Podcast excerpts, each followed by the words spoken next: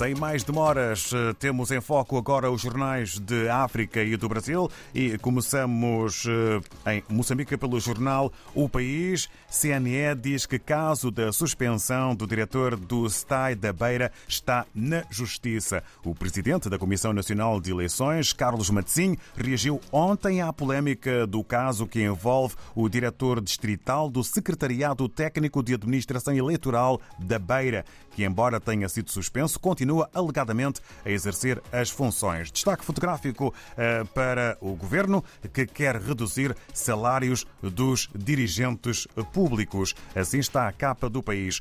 Em Cabo Verde temos a nação uh, com o título maior que é este: Regabof no fundo do ambiente, desvio de fins uh, no fundo do ambiente. IGF diz que gestão é ineficiente, engavetado o relatório de inspeção que compromete sistema Ventoinha. É, é o destaque maior é para a capa do jornal A Nação em Cabo Verde. E sobre o IMC 2022, Sal e Boa Vista dominam taxas de emprego. Avançamos para São Tomé e Príncipe. Segundo a STP Press, primeira-dama e a embaixadora da China levam presentes de 25 de maio e de 1 de junho às crianças de Angulares. É um dos títulos que marca a imprensa são tomense. E ainda sobre o Dia de África, ontem celebrado, presidente da Assembleia Nacional aponta cena de racismo contra futebolista brasileiro do Real Madrid. Na Guiné-Bissau, o democrata escreve PND prioriza a instauração de uma verdadeira justiça, educação e saúde. Quanto ao presidente do Sinjotex, Sindicato dos Jornalistas e Técnicos de Comunicação Social, reconhece que a classe é precária e jornalistas enfrentam a morte lenta. Isto com aspas. No Brasil, é o Globo que está em foco. Na ponta do lápis, veja quanto cai o preço dos 10 carros mais baratos com o corte de impostos anunciado pelo governo. Estimativa é que redução varia entre 1,5% e 10,96%, que pode representar alívio de até 10 mil reais.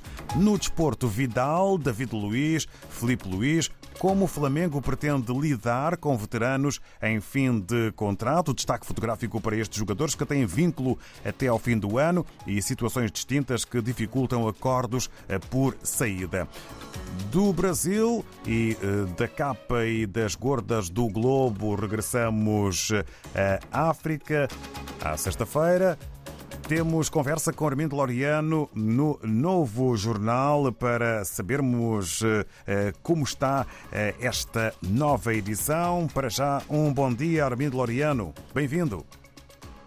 Bom dia, bom dia, David, e bom dia aos ouvintes da RDP África. Bem-vindos a mais uma edição do novo jornal desta feita, a edição 780, 787 do novo jornal, desta sexta-feira, 26 de uh, maio. E vamos para já começar com a manchete desalojados da ilha, Chicala e quilómetro 44, o, letras garrafais para o, a palavra esquecidos em casebres nos confins de Luanda. O que se passa na capital de Angola? É verdade, é, é o tema e, e, eles dizem aqui estamos a viver como cães, né? é o desabafo de quem aguarda anos por realojamento. Eh, são desalojados da ilha de Luanda, da zona da Chicala, a Chicala é também muito próximo aí da ilha de Luanda, e do chamado quilómetro 44, que haviam sido colocados em tendas por apenas alguns dias, mas já lá estão há vários anos em casas de chapa, eh, casas de chapa a conviver com, com, com cobras. Não tem água corrente, não tem hospitais funcionais, eh, nem escolas, sobrevivem a caçar ratos pelas matas ou a capinar lavras, uh, recebendo 500 kwanzas né, pelo trabalho que fazem. Uh, nos desabafos que tiveram no jornal, alertam para supostas burras e exigem um Estado mais rigor na distribuição uh, dessas moradias. E estamos a falar, estamos a falar de pessoas que foram transferidas da ilha de Luanda, da Chicala, desse quilómetro 44, para a zona do chamado Zango. Zango foi uma zona que, que, foi feita no sentido de quem vai para Calumbo, eh, construíram várias urbanizações, várias habitações para realojar estas pessoas. Estamos a falar de pessoas que foram eh, desalojadas já em abril de 2009. Estamos agora estamos agora aqui em maio de 2023 e o que é, que essas pessoas nunca foram realojadas, as casas foram construídas, mas as casas estão ocupadas por outras pessoas. No mês passado, o Presidente da República, João Lourenço, fez um ajuste direto, dinheiro para a construção de 1.500 habitações sociais para estas pessoas. E a questão, nós na semana passada tivemos uma entrevista com o governador da província de, de Luanda e que nós colocamos essa questão para tentar saber onde é que estas pessoas da Chicala, da Ilha de Luanda, da Kisama, do Pangui, foram para o Panguila, onde é que foram tiradas. O governador uh, fugiu, entre aspas, a polémica sobre desvios de casas, mas disse que o governo está-se a bater pelos desalojados. Ele não comentou diretamente, o governador Manuel Homem não comentou diretamente essa polémica sobre supostos desvios de casa, mas prefere concentrar-se na solução e diz que uh, a solução passa por encontrar rapidamente residências para essas famílias. Então, é este o drama que nós uh, trouxemos todos. Houve uma contratação emergencial, foi feito aquilo que eu dizia, o presidente João Lourenço Abril fez uma contratação emergencial de 80 milhões de dólares para construir 1.500 casas sociais para essas famílias nos ângulos 3 e, e 5. E aqui é o grande problema, o grande dilema, desde 2009, 2010, que essas famílias aí estão. Uh, mas quando no passado já foram feitas casas para realojar essas pessoas, quem ocupou as casas, quem está com as casas pelo Estado, este é o grande problema. Temos aqui agora e nós trouxemos o drama para se resolva isso, porque essas pessoas continuam a viver nessas condições. Um drama habitacional aqui a fazer a manchete eh, do eh, novo jornal. Avançamos agora para um outro tema: alambamento. Faturas pesadas somam e seguem contra a matriz de ritual cultural. É evidente que é necessário pois. saber mais. Pois, o alambamento é, é, é, é, a expressão que é, que é usada, que vem de uma expressão de uma língua nacional, para aquilo que eh, no português corrente pode chamar o DOT, né? é, é o chamado DOT. E o que nós vamos trazendo aqui é que de algum tempo a esta parte uh, temos vivido alguns problemas. Alguns problemas uh, com questões ligadas à pobreza também, falta de educação e conhecimento cultural, estão na base daquilo que se à desvirtuação do, do, alambamento, as dificuldades económicas e socio, uh, as dificuldades socioeconómicas eh, têm tido um peso muito, muito forte nisso. E o que estamos a ter é que aquilo que é uma uh, tradição, porque as famílias, é? quando um homem se vai juntar a uma mulher, há várias fases aqui na nossa, naquilo que é a tradição aqui africana concretamente angolana. E há, um, é um, há, uma coisa que é uma apresentação, depois há um pedido antes do casamento. E este pedido eles chamam que é a entrega do dote, a entrega do dote, as famílias unem mas antes é, é a família da, da mulher, que é desejada, que é desejada, envia uma lista para a família do, do pretendente e que tem que enviar vários produtos. O grande dilema entre as famílias é que agora vão-se pedindo coisas eh, absurdas, né?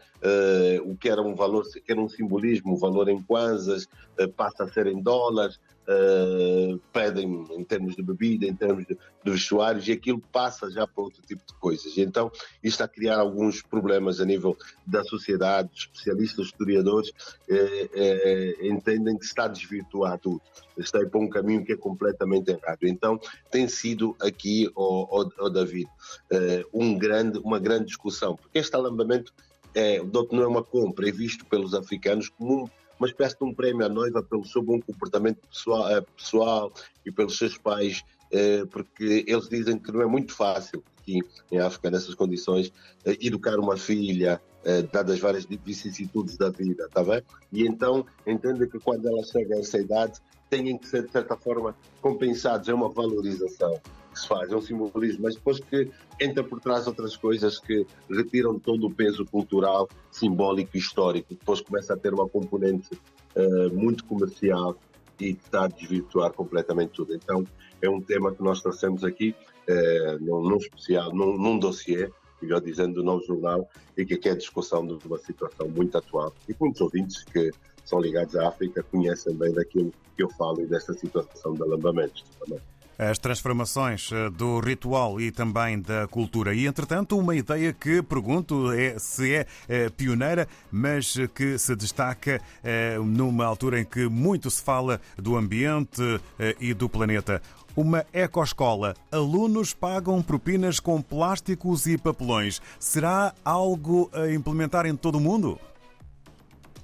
É, é uma escola, é uma instituição. É, essa ecoescola é, nasce de uma, de uma associação que nasceu em 2018 e hoje é uma incubadora de projetos de reciclagem e valorização de resíduos sólidos, que emprega mais de 35 jovens. É uma instituição, eles fizeram essa escola, que é uma instituição em que a propina dos alunos faz uh, da entrega de plásticos e de papelões. Está localizada aqui em Luanda, na zona de chamado e é a primeira no país em que se faz o pagamento de propinas uh, com, com resíduos sólidos como garrafas plásticas e papelões.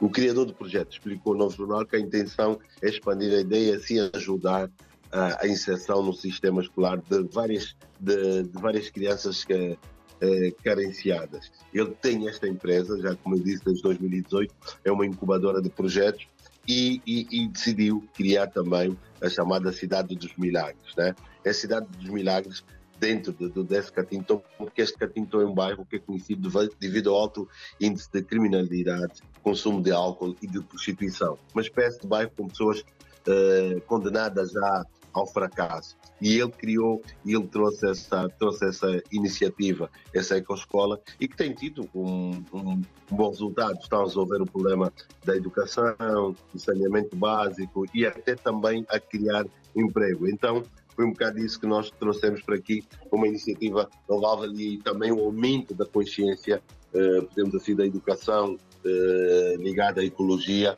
por parte aqui do país. E acima de tudo, porque este ano o presidente assinou, João Lourenço assinou um decreto sobre o banimento de plásticos e que está a envolver também, está-se a fazer um esforço de envolver toda a comunidade, porque uh, uh, os plásticos aqui uh, ainda são um mal muito grande e as pessoas não sabem como podem ser reutilizados, como devem ser, como o trabalho que se pode fazer a nível do meio ambiente. Então, esta iniciativa da escola é, é, é muito importante, da Ecoescola.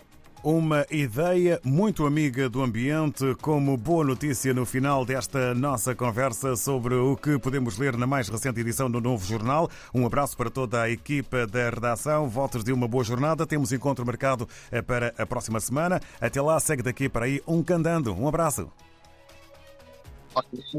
Esta manhã de cacimbo, que já começou também, e que este ano mais Estamos a ouvir agora o Armindo Loriano com algumas dificuldades nas telecomunicações. Fica uh, o essencial.